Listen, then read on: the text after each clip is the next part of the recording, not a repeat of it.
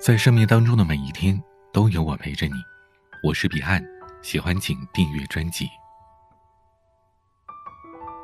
前两天有听友发私信问我，能不能说一期减压的节目？现在啊，大家的压力都越来越大了。其实听听彼岸的各种节目，本身就是一个减压的方法。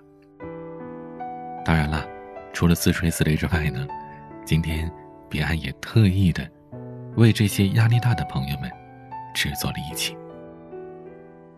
我时不时的会想，人该怎么面对绝境呢？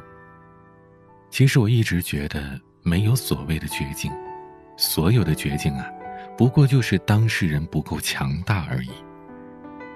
而压力呢，大部分呐，也都是自己给自己的。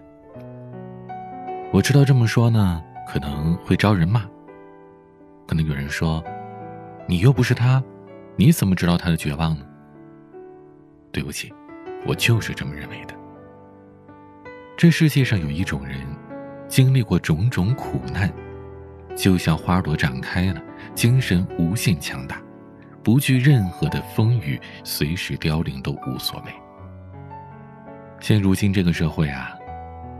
称得上是人人都有病，而这其中呢，得不容易开心病的占了百分之九十还要多。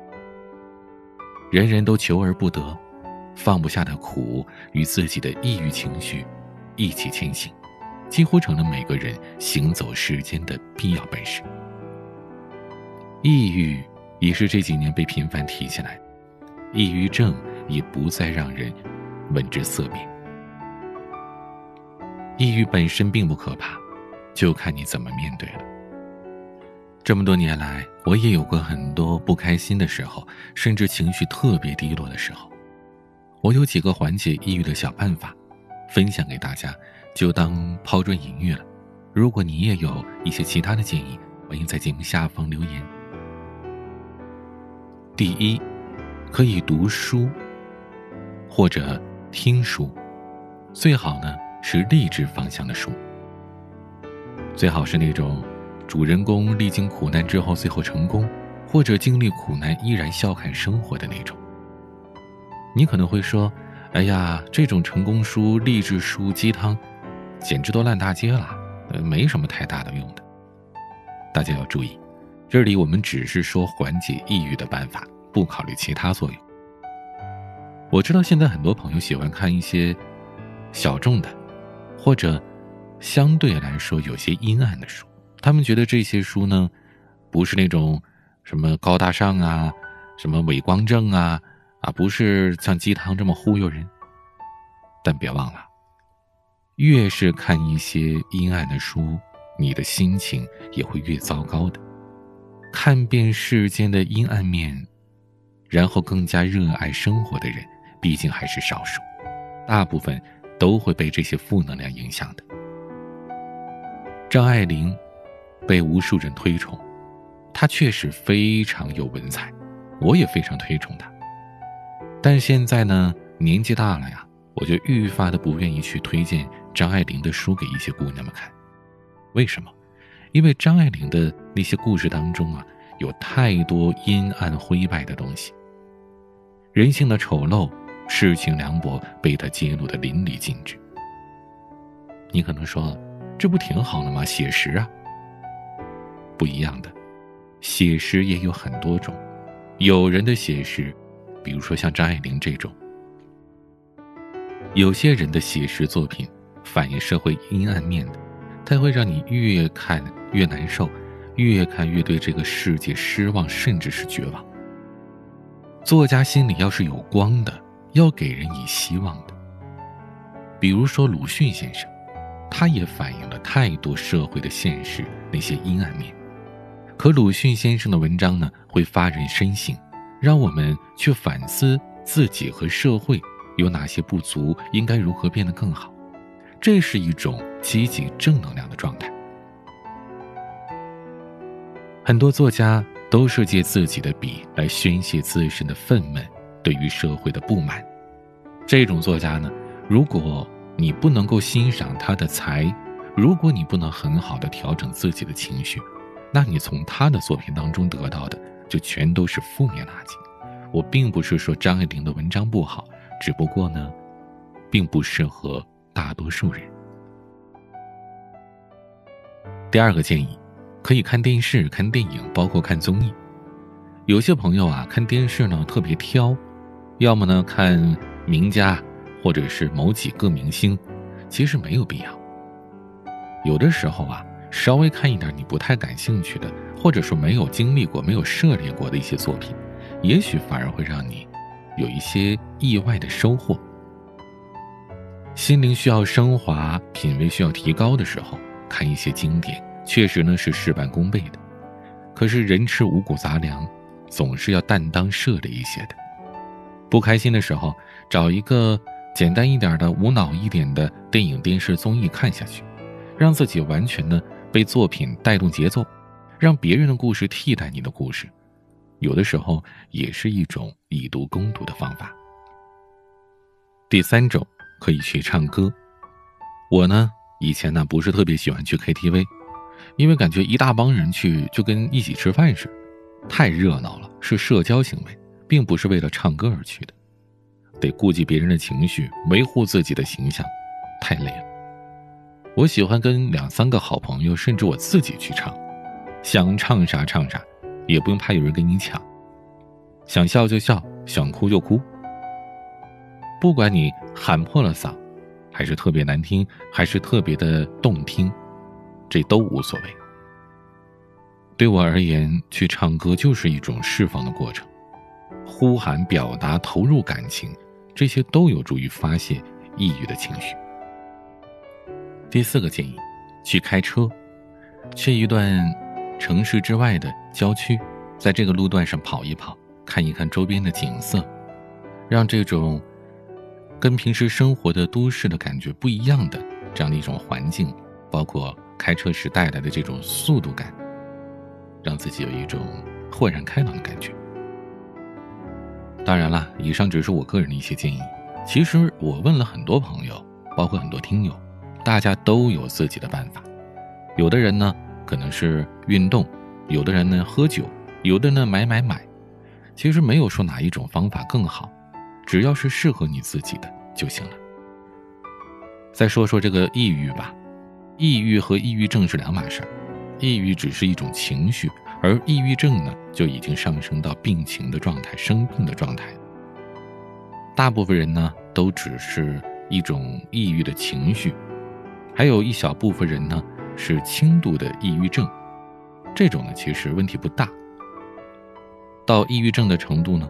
一般也都是在医生的诊断之下才得出来的结论，有的呢连药都不用吃，啊，有的呢稍微吃点药就可以很有效的缓解。只有非常非常少数的人才会有中度或者是重度的抑郁，可能需要相对来说更加严谨的长期的治疗。希望大家呀一定要注意，不要讳疾忌医。不要一听说，哎呀，要去医院看精神科，感觉自己就是疯子、傻子、精神病了。不是的，这只是一种情绪、精神上的问题、心理上的问题，就跟你头疼脑热的、发烧感冒是一样的。觉得状态不太好，持续的不好，赶紧去医院看看。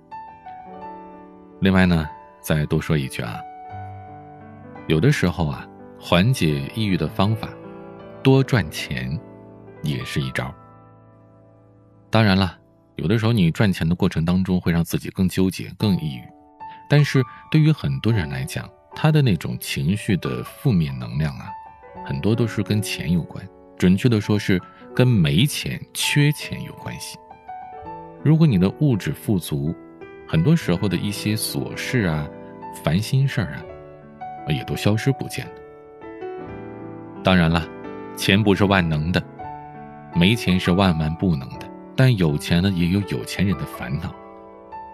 可是，至少我们先解决掉了那些没钱的烦恼，再说有钱之后的，不是挺好的吗？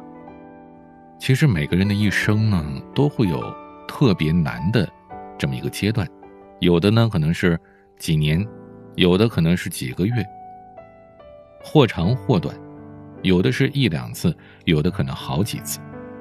这其实呢，只是人在不断的进步、不断的去进化的这一个过程当中的必经的阶段。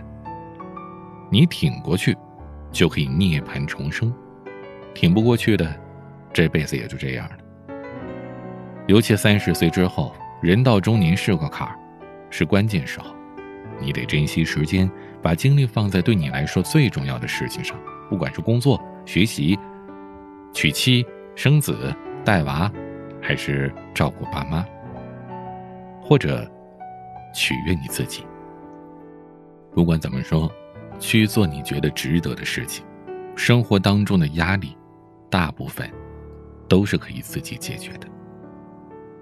实在解决不了的，节目下方留个言，让我们的各位听众互相的帮帮忙，给你出出主意吧。也欢迎你关注微博、抖音公众号。搜索 DJ 彼岸，每个夜晚都用声音陪伴你。我是彼岸，晚安。把明天的烦恼交给明天，今天别想了，以后再说。别再问他会爱你多久，未来有谁说得准呢？把明天的烦恼交给明天，今天别想了。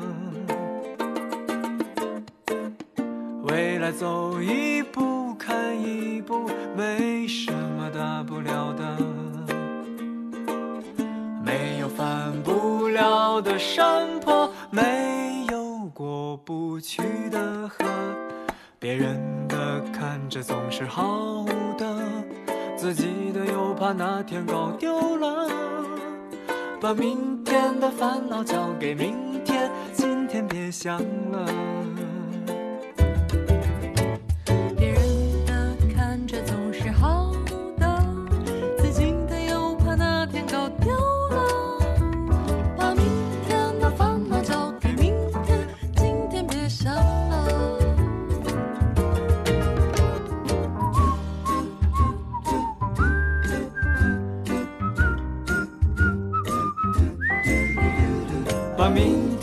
烦恼交给